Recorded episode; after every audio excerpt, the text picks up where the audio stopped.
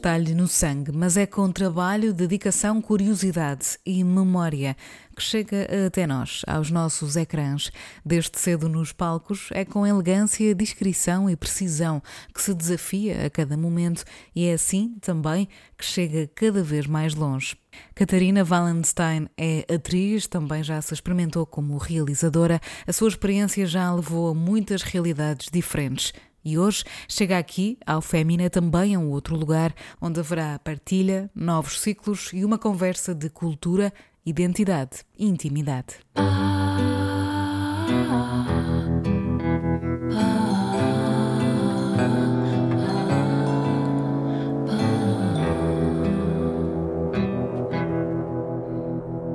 Do sentimento trágico da vida.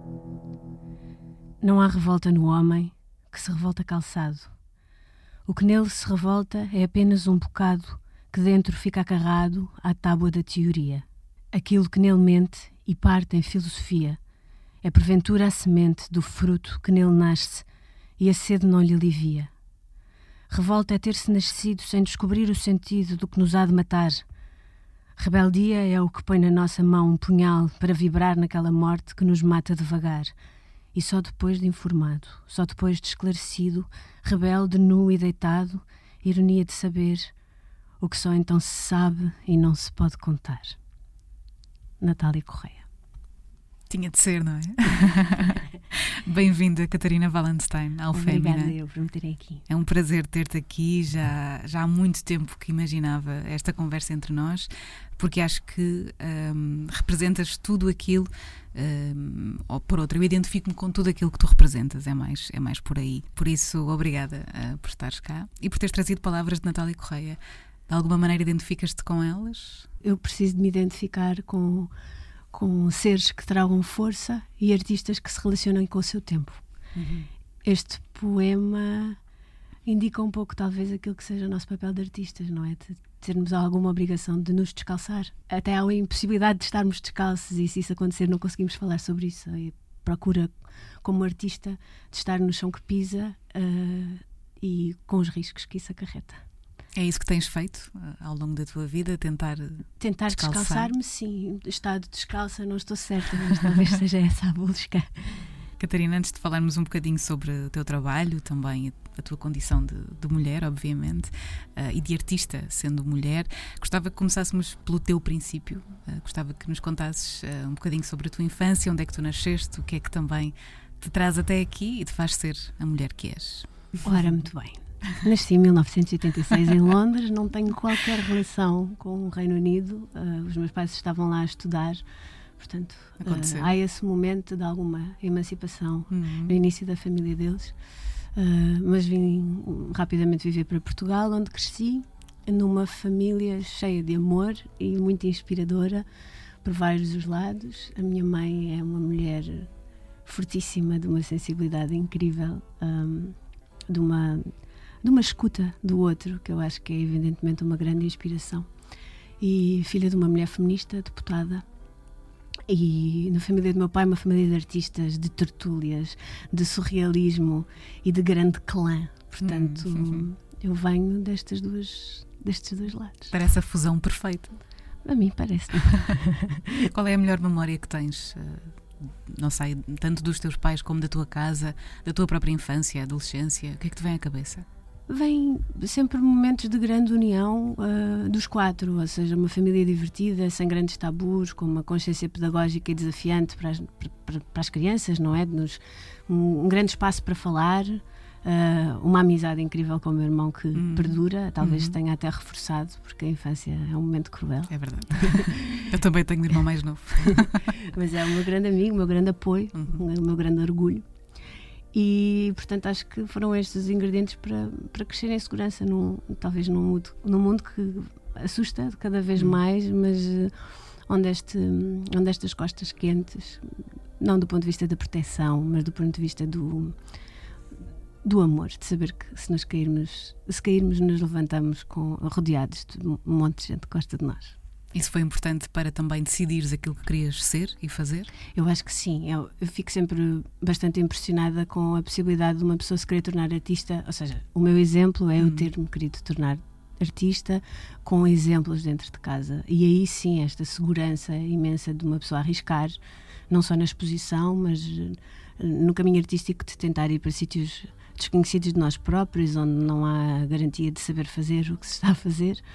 Um, essa segurança é fundamental. E, e, pronto, e portanto, evidentemente com o exemplo de eu saber que eu, como mulher do século XXI, podia ser artista, a minha mãe já o tinha feito antes. Exato. Portanto, há esse lado inspirador e, e, e que, que traz segurança, claro. Começaste hum, relativamente nova a fazer televisão, um, cinema também, a pisar os palcos.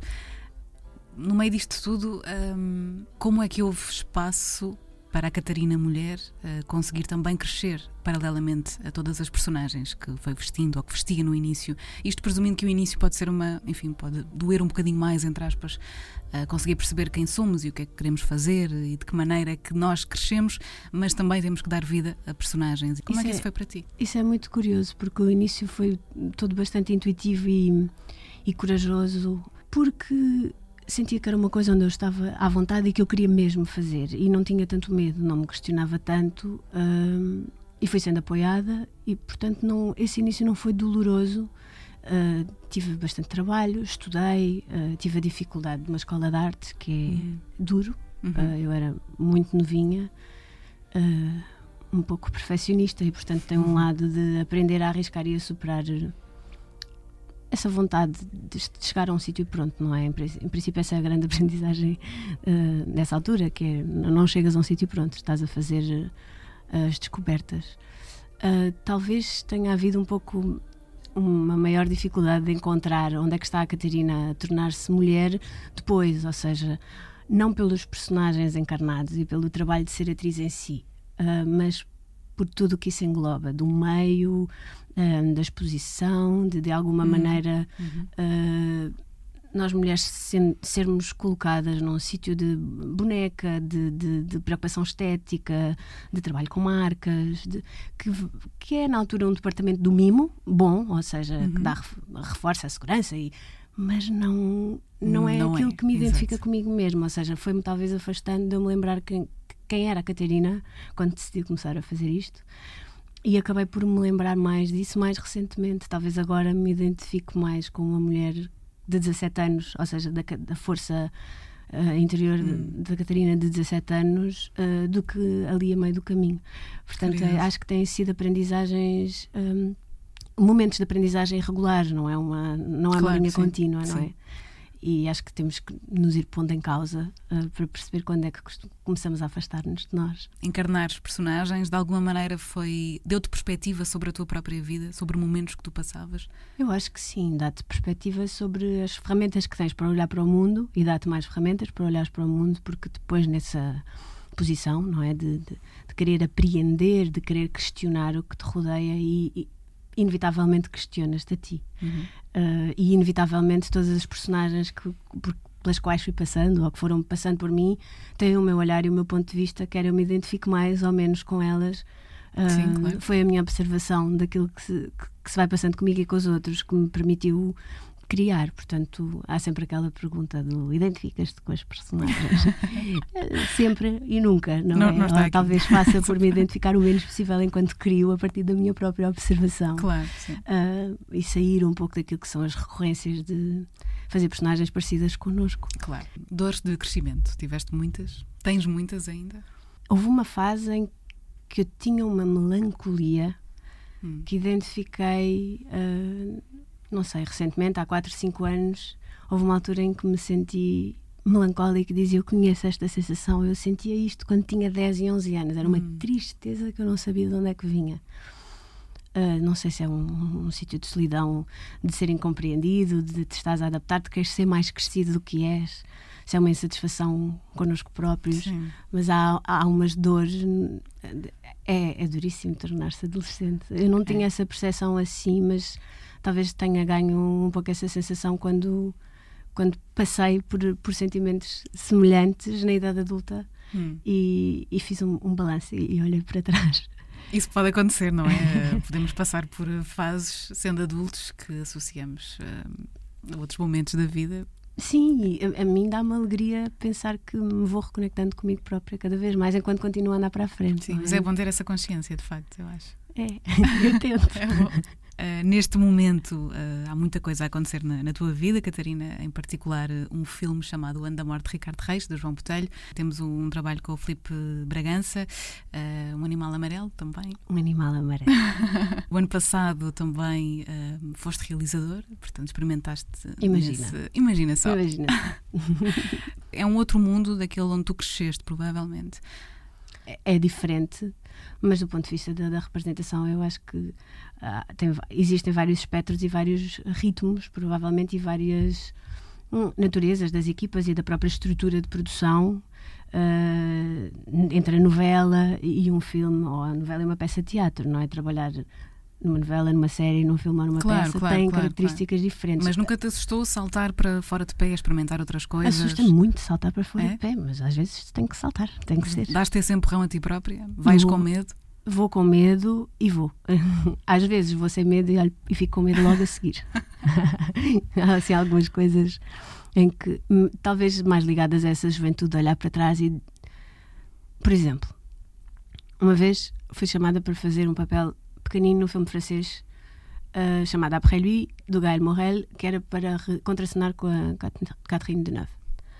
Eu peguei a mim, fui para a França sozinha a fazer o filme, filmei os dias que tinha para filmar, gerei aquilo tudo. No fim do dia, do último dia de filmagem, que não era um papel muito grande, havia um coquetelzinho de fecho de, fecho de semana, hum. mas era sexta-feira e a equipa ia se juntar para beber um copo. Eu fiquei fechada no hotel, sem, sem explicação aparente, sem racionalização, algo. Não.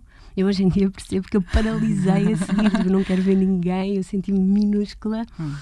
Uh, mas não, não me apercebi o que, é que era, só, só pensei, não me apetece nada ir para um copo com a equipa. Tinha filmado dois dias ou assim ao, ao, lado daquele colosso, não só da atriz, mas do, o espaço que ocupa, a forma como é tratada permanente, permanentemente em especialidade, não é? Há uhum. uma pessoa específica para vestir, não ensaia, aparece mais assim. Ou seja, isto para uma atriz a começar foi-me paralisando um pouco, uhum. que não me impediu de trabalhar na altura, nem me dei conta desta paralisia, mas depois não me apetecia conviver, devo ter é ficado é esvaziada. Mundo, sim, sim. Portanto, há assim esses momentos de inconsciência, de facto, esse, o medo existe, mas não me tem paralisado. E hoje, como é que é, Catarina? Se fosse hoje, ias, ficavas no hotel ou ias beber o copo? Talvez fosse beber um copo.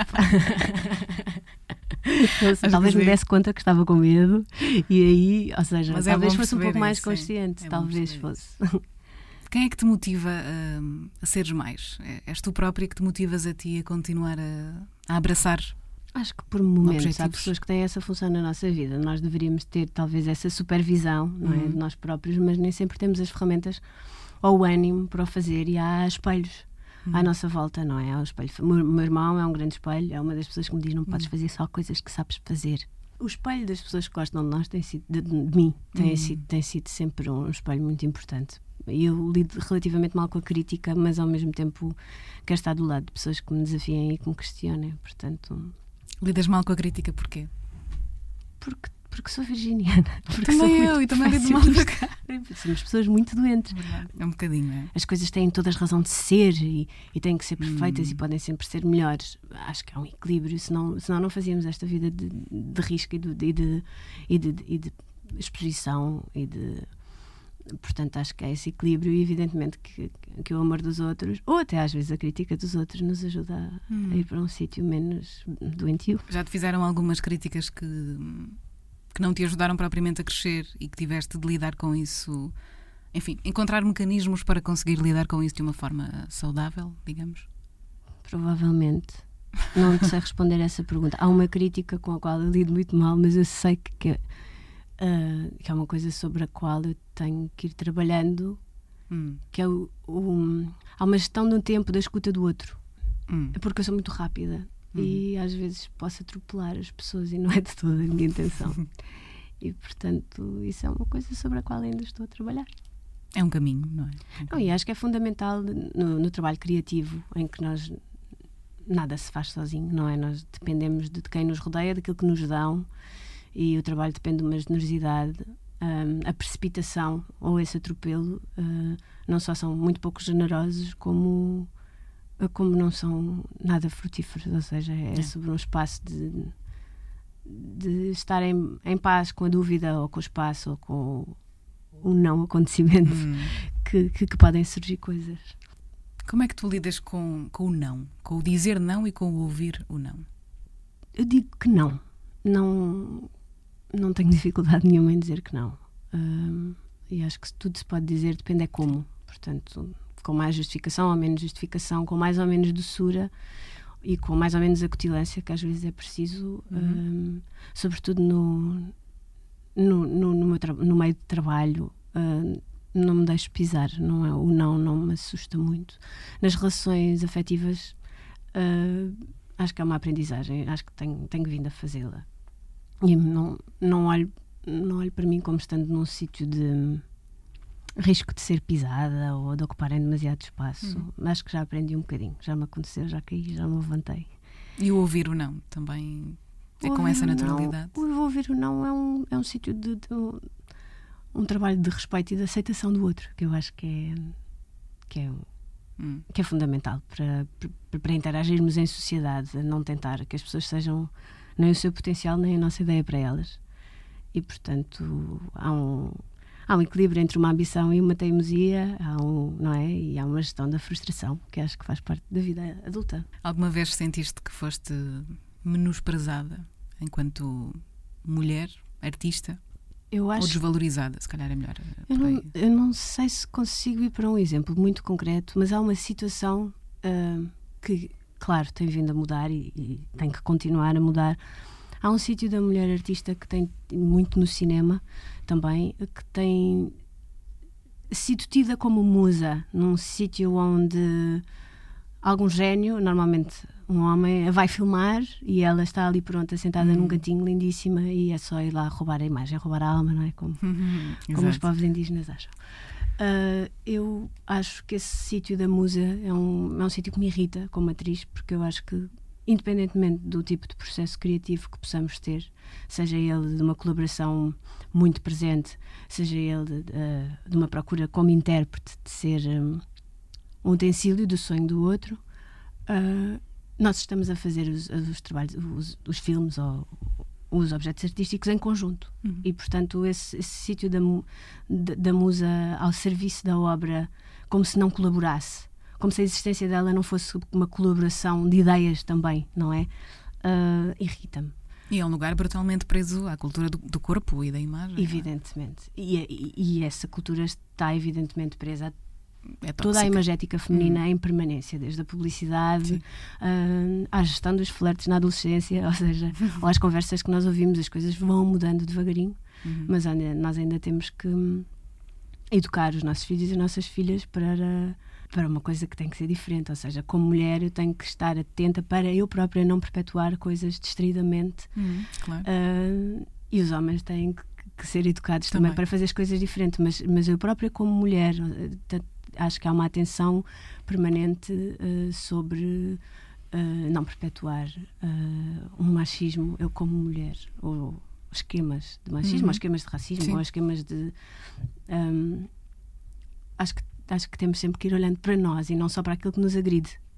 Não no sentido da culpa, porque isso é uma grande chatice da nossa sociedade, mas no, no mas no, no sentido do, da ação concreta sobre os momentos que vamos vivendo sempre li uma entrevista tua, não foi há muito tempo, em que tu dizias, e isto porque estávamos a falar nesta questão da, da cultura do corpo, dizias algo do género, e espero não estar a cometer eh, nenhum, nenhum erro, um, nunca serei uma atriz de Instagram. Ah, era parecido com isso. Eh, isso vinha num contexto. Nós estávamos a falar das redes sociais e de como, a um certo ponto, neste, a um certo ponto não, como neste momento um, há eh, elencos que são constituídos por uh, sim, via um Instagram pensamento quase, quem é, é que sim. tem mais ou menos seguidores e pode vender mais ou menos os sim, produtos. Por isso é que achei curioso teres dito isso. Eu, eu, estou, eu tenho uma relação muito muito conflituosa com as redes sociais e com a internet e não com a internet como ferramenta, mas com com aquilo que se projeta, com a maneira como a nível neurocognitivo nos está a alterar o nosso Verdade, comportamento, sim. não é? Como como é que o ser humano está a alterar-se tão rápido, talvez mais rápido do que uma capacidade de evolução uh, uhum. natural.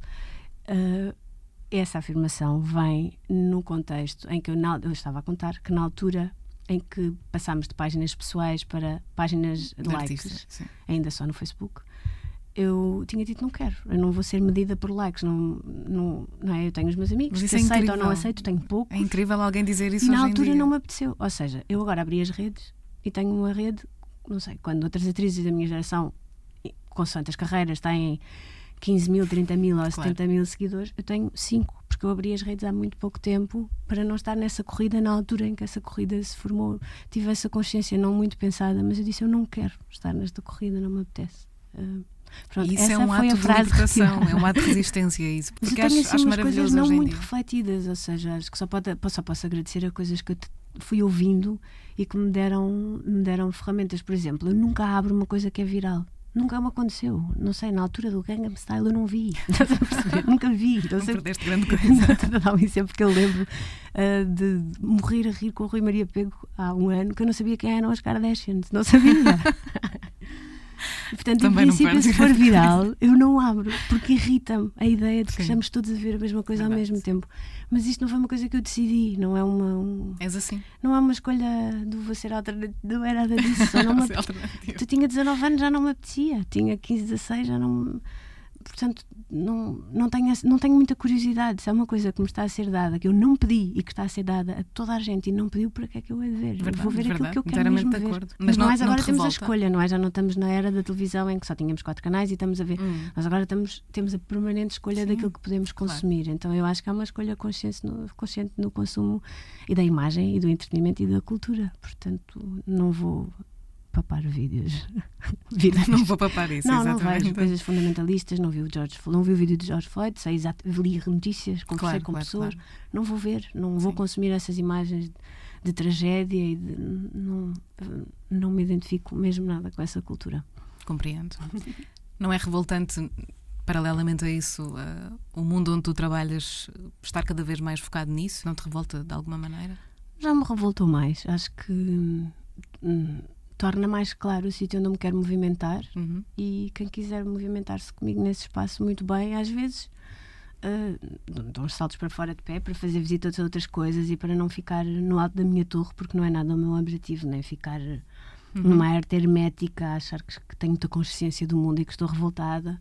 Um, portanto, acho que vou vivendo as várias possibilidades e vou fazendo visitas a coisas que não são, talvez, a, a minha praia, mas tento também não me revoltar tanto e não ficar num sítio de, de uma informação sim, que me torna sim. arrogante ou que eu olho as coisas. Porque eu estou tão revoltada com o estado do mundo que eu não quero olhar também para o mundo e para as outras pessoas de cima para baixo. Não é. Uh, tentar tornar essa revolta uma coisa mais emotiva uhum. do que uma coisa que me ponha num sítio de arrogância. É. Como é que tens lidado com a condescendência?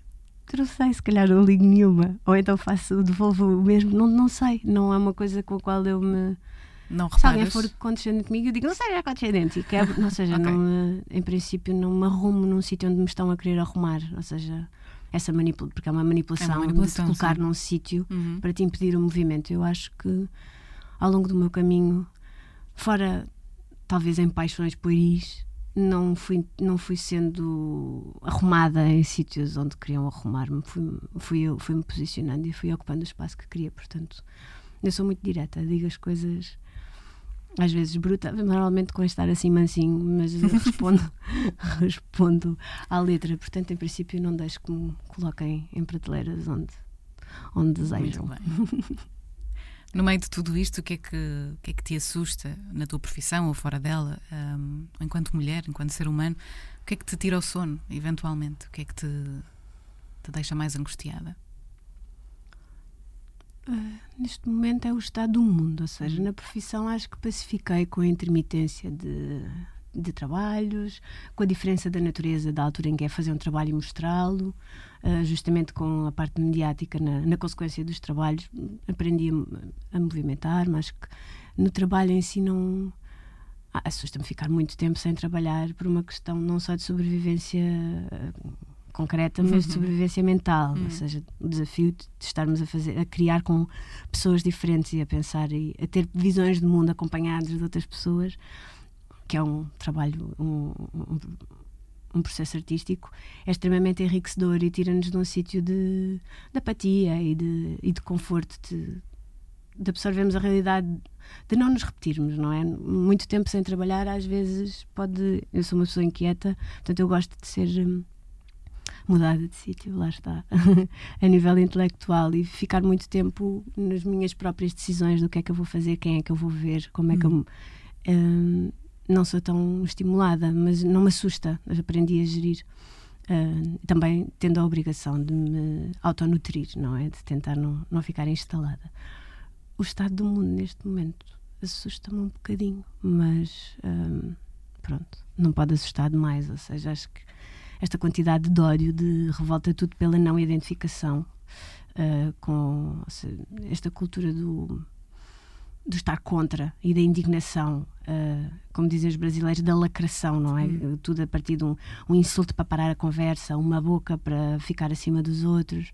Este fosso de não conseguirmos discutir com pessoas com ideias diferentes das nossas. Eu, eu por mim falo, eu tenho que me policiar uh, para discutir com, com pessoas com opiniões diferentes. Uh, sem criar um fosso de, de, de, impossibilidade de comunicação. Eu acho que isso é a grande aprendizagem desta geração, ou seja, nós não podemos perder o sítio da comunicação, porque nós estamos muito mais sozinhos nos nossos uhum. telefones. Uhum. Nós aprendemos as notícias sem ter uma tia ao lado que nos diz sim, mas olha que este caso, e também já vi uma notícia que falava de outra maneira. Seja, uhum. Não temos testemunhas na nossa é apreensão da realidade. Não é? Estamos sozinhos no nosso ecrã pequenino. E, e, portanto, desenvolvemos certezas muito rapidamente. Uh, temos imediatamente que ter uma opinião, temos imediatamente que reagir, fazer like, não fazer like, partilhar. Faço parte deste clube, também quero que os outros saibam que eu penso isto. Esta imediatez está, está a criar uma impossibilidade de podermos falar uns com os outros e dizer: Não sei, vou pensar nisso. Hum. Uh, e, e, acho que isto tem a ver com uma cultura da comparação uns com os outros, onde procuramos uma autossatisfação imediata, hum. não é uma por exemplo, o Instagram é um perigo porque nós passamos uhum. o dia com mais ou menos consciência é a comparar a nossa vida com a dos outros, não é? Aquela mãe que tem a espeta da Chico que eu não tenho e aquela Sim, as vidas perfeitas dos outros, não é? Que não existem e nós acho, acho que em princípio teríamos todas as ferramentas para saber que, que é tudo mentira e infelizmente hum, as pessoas não, não querem pensar nisso.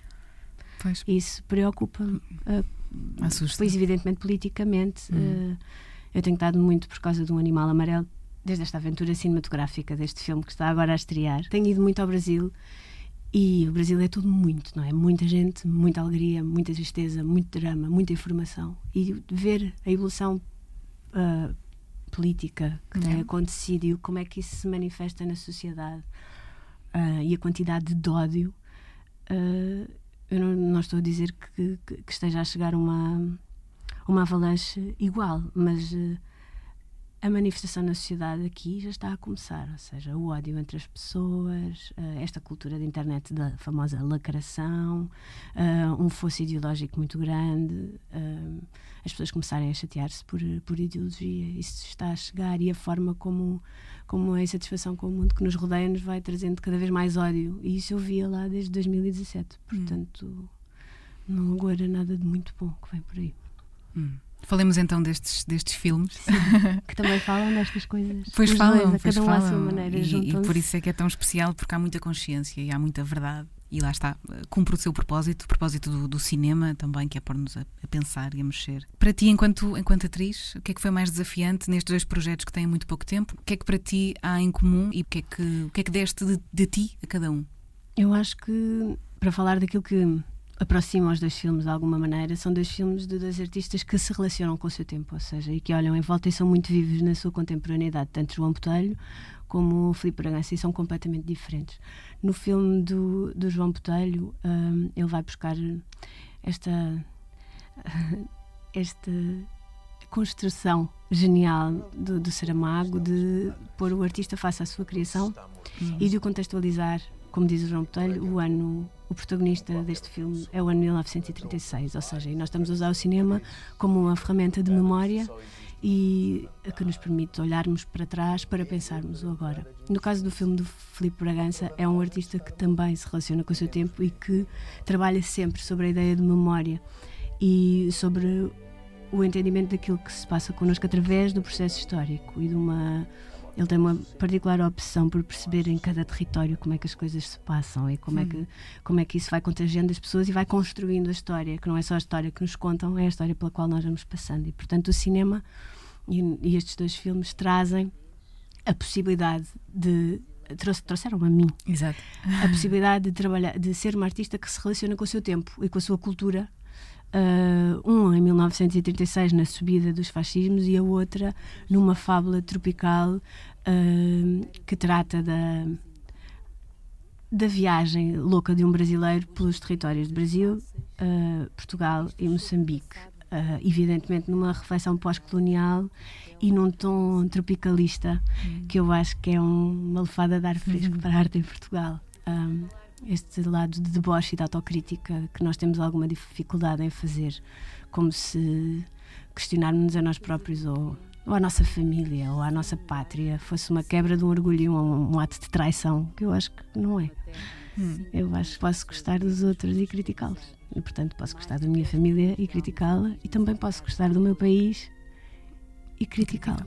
Ou criticar a cultura, ou que eu consiga apontar fragilidades nas coisas que eu mais amo. Eu acho que essa relação, o sentimento patriótico da cultura portuguesa não é a parte que eu, que eu mais gosto. Hum, compreendo. Pode-se falar disso? Não pode.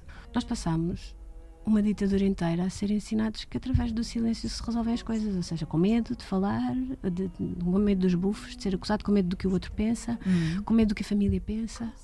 Uh, e, e, portanto há muita coisa que ainda não foi falada e nós temos ainda essa herança que é extremamente próxima. Pois temos. Ou seja, a nossa incapacidade de falar das coisas ou de fazer críticas ainda tem um imaginário inventado pelo Salazar de uma hum. pátria que se constrói sobre as façanhas marítimas e que temos que gostar da nossa pátria se não somos uns traidores de, do hum. regime. E, portanto, nós podemos gostar muito da nossa pátria, mas acho que já não somos traidores do regime.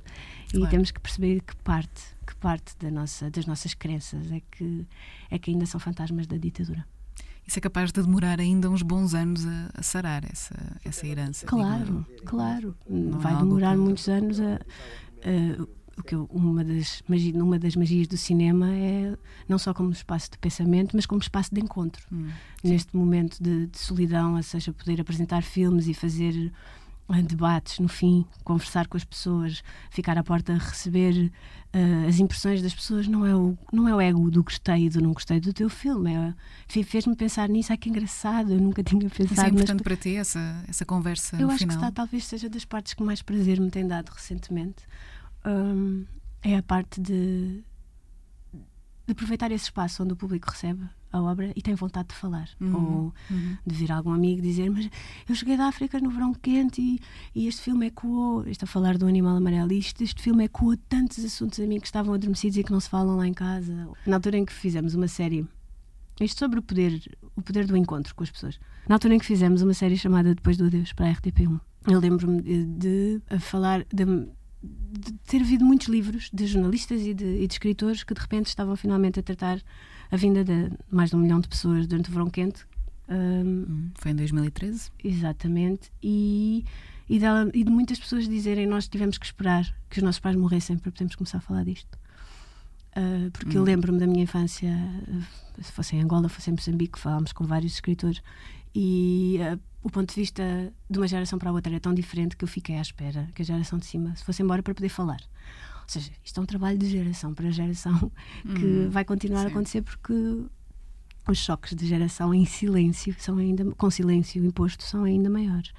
Uh, eu lembro-me na altura há pessoas na rua que me diziam obrigada, nós até agora não existíamos na história. Obrigada por falar nisto e de ter impressões, ou seja, o retorno das pessoas, aquilo que tu podes uh, perceber que a obra de arte contribui para a reflexão, mas para a identificação, para a reconexão com a sua história, para a reconexão com a família, para a reconexão com os seus pensamentos, é, é poderosíssima e é uma das grandes alegrias de fazer parte hum. de.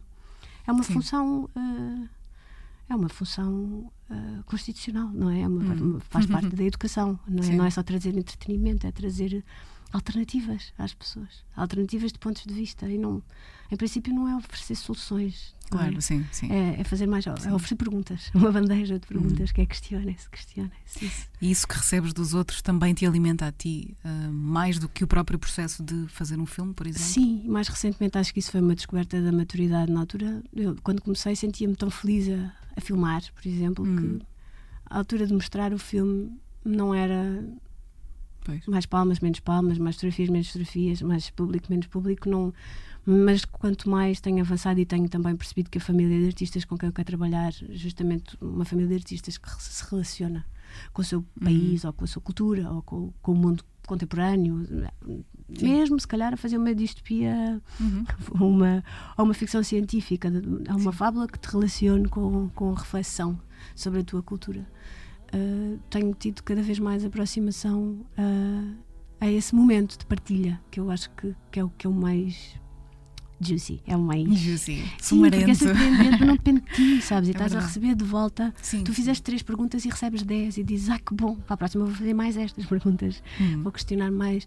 E, e, acho que isso é muito enriquecedor para um é. artista, claro. É o que eu faço aqui também. Pois é.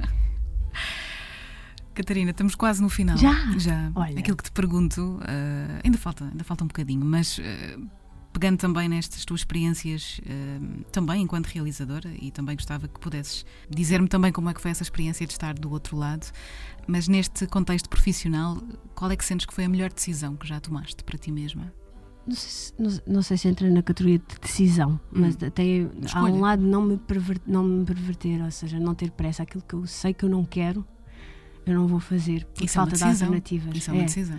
Uh, talvez me guie mais por aquilo que eu sei que eu não quero do que pela ambição daquilo que quero. Enfim, talvez Confiar agora... no instinto, na tua própria intuição? Ou mesmo nas, nas cicatrizes dos erros já cometidos. Ou seja, hum. pelo menos te... se não sabes o que é que queres, não faças nada.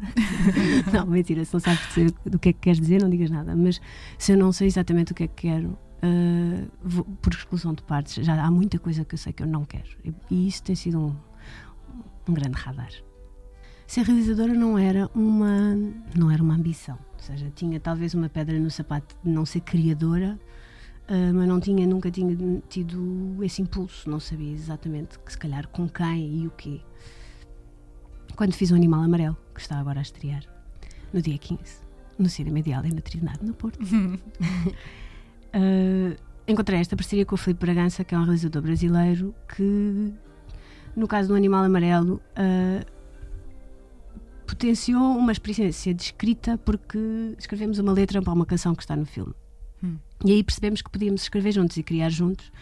E numa onda talvez um pouco de cadáver esquisito, hum, uh, complementar-nos sem grande, eu, julgo-me muito. Um, e portanto, esse trabalho de fazeres uma parte, o outro aceitar, dizer sim, mas e complementar, e tu aceitares dizer sim, mas e complementar é uma coisa que te faz crescer como, como artista e como, e como pessoa e, e uhum. trabalhar esse sítio da escuta e da aceitação. E, e portanto, não foi uma procura para mim uh, ser realizadora, mas foi potenciar esta partilha e portanto escrevemos juntos o Traga uma Cabeça de Carmen M, que estreou em Roterdão e depois esteve aqui no Indie Lisboa. E, e portanto a experiência foi mais não quero ser realizadora, mas quero neste momento escrever com esta pessoa e quero Sim. falar de assuntos que eu vou Sim. escolher. E nós falamos, eh, como eu comecei a ir ao Brasil muito nessa altura, fizemos uma brincadeira com uma matriosca, um pouco um, uma portuguesa que vai olhar para o Brasil com a desculpa de encarnar uma figura portuguesa que foi morar para o Brasil, que era a Carmen Miranda, e portanto, através deste movimento, questionar um pouco a, a ligação entre os dois países e o processo histórico uh, brasileiro na altura do modernismo, na altura da carreira uhum. da Carmen Miranda. E, portanto, foi, um, foi uma, uma investigação muito rica e uma aproximação a uma cultura que sempre me falou e que sempre me tocou, que é a cultura brasileira, Sim. tão complexa e tão divertida. Um, e que também, mais uma vez, nos prova que dá para falar de coisas muito sérias a rir. Hum. com doçura também, não é? E com doçura. Fémina, com Vanessa Augusto. Tendo em conta que sabes muito bem aquilo que não queres, os caminhos pelos quais não queres ir, Sentes que isso foi a coisa mais importante que já aprendeste sobre ti mesma? Eu acho que aprendi através do olhar das pessoas que me amam a capacidade de nós nos hum, regenerarmos. Hum. Ou seja, acho que há alturas em que a nossa capacidade de regeneração não é tão intuitiva para nós próprios e através do, do amor dos outros percebemos que, hum, que, que tudo faz parte de ciclos, incluindo as nossas pequenas mortes. E isso é uh, enfim, como se diz, um, uma zona de vampirismo, de crescer com o amor dos outros e voltar, e voltar a, a voar. Mas eu acho que sim, é uma grande aprendizagem da força através do humor. Foi isso que os outros também já te ensinaram? Isso foi o que os outros me ensinaram. O que é que eu aprendi?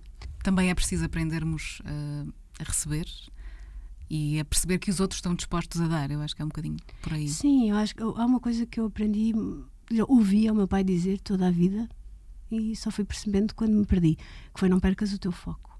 Que é esta minha vontade também estar muito virada para fora e ouvir as pessoas e falar com toda a gente uhum. e viver muitas vidas e estar numa aceleração. Há um sítio onde com facilidade perdemos o nosso norte, do, daquilo que quem é que tu és, o que é que te alimenta, o que é que tu queres fazer, qual é a tua direção. E portanto acho que houve uma aprendizagem de um, de um equilíbrio para não perder o foco. Acho que essa foi outra aprendizagem. Mas a maior de todas é a capacidade de cairmos e de nos levantarmos. Fémina. Catarina Wallenstein, para o final, um disco que faça parte de ti, também um livro e uma canção. Um livro vou mencionar o Ano da Morte de Ricardo Reis porque quero voltar a falar deste filme nesta entrevista, porque quero apelar as pessoas para irem às salas e sobretudo para mergulharem dentro desta desta genialidade que o hum. Saramago inventou uh, com os ícones da, da, cultura portuguesa, não é? Com, com a pessoa e com a história do nosso país.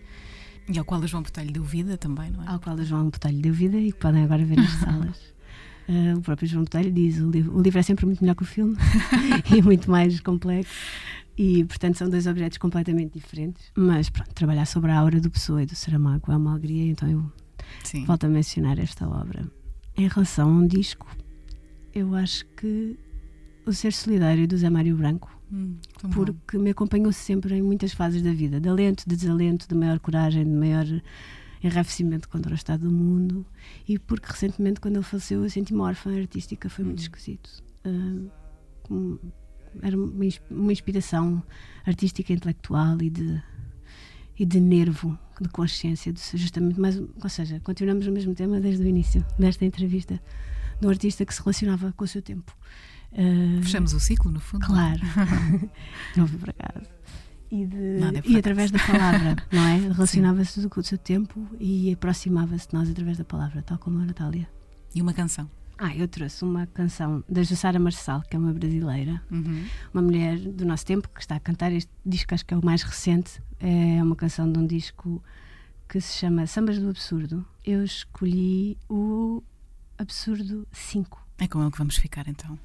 Em jeito de, de, absurdo, fechamos também o ciclo. Obrigada, Catarina, por estares cá no Fémina e por eh, partilhares connosco aquilo que te faz artista e que também te faz mulher. Obrigada por este bocadinho, gostei muito. Ei, meu coração, vem me dizer o que entendeu, o que perdeu, as coisas são o que elas são.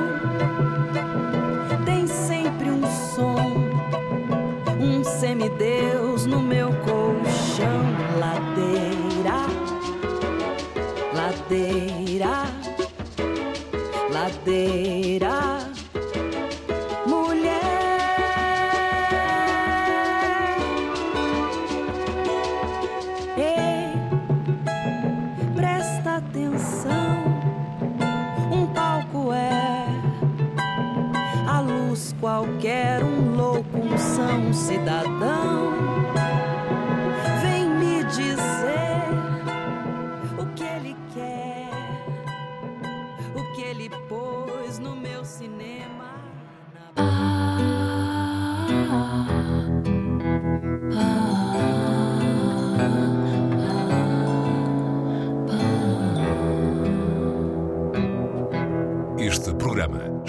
disponível no Spotify, Apple Podcasts e RTP Play.